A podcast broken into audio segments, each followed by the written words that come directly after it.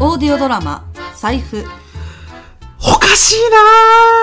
あれまだいたのーうん。何時に出るんだっけ5時45分。もう44分じゃんあー、やばい。探し物うん。財布、マジでおかしいな落としたのいやいや、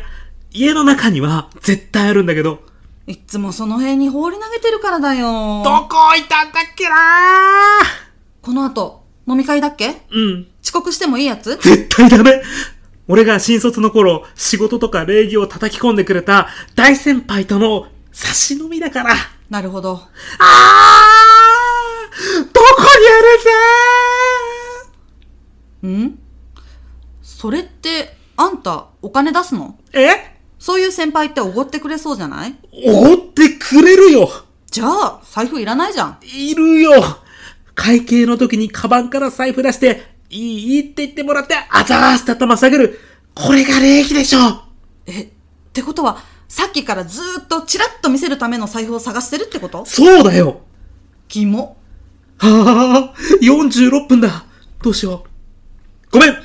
財布貸してえ無理お願いだって私これから出かけるし友達との飲み会でしょそうだけどそれは、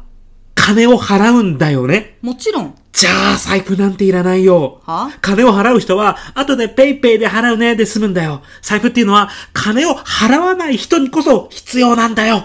うざてかこんな女物の財布持ってたら嫁の借りてきたって速攻でバレるでしょシャネルの長財布かあてかそれでいいじゃん先輩が会計してる時にスマホを出して「ペイペイでいいですか?」って先輩は、そういう、合理的なことが、一番嫌いなんだよやばもう48分だよタクシーで行くうわぁチラッと見せる財布のために無駄金使うんだこの時間タクシー捕まるかなゴータクシーで停車しよう。高速に乗れば、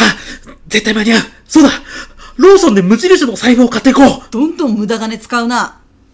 もうそんなんだったらお金貸してあげるよえ1万円札を封筒かなんかに入れてお会計の時スッと渡すの古風な感じで先輩の好みに合うんじゃない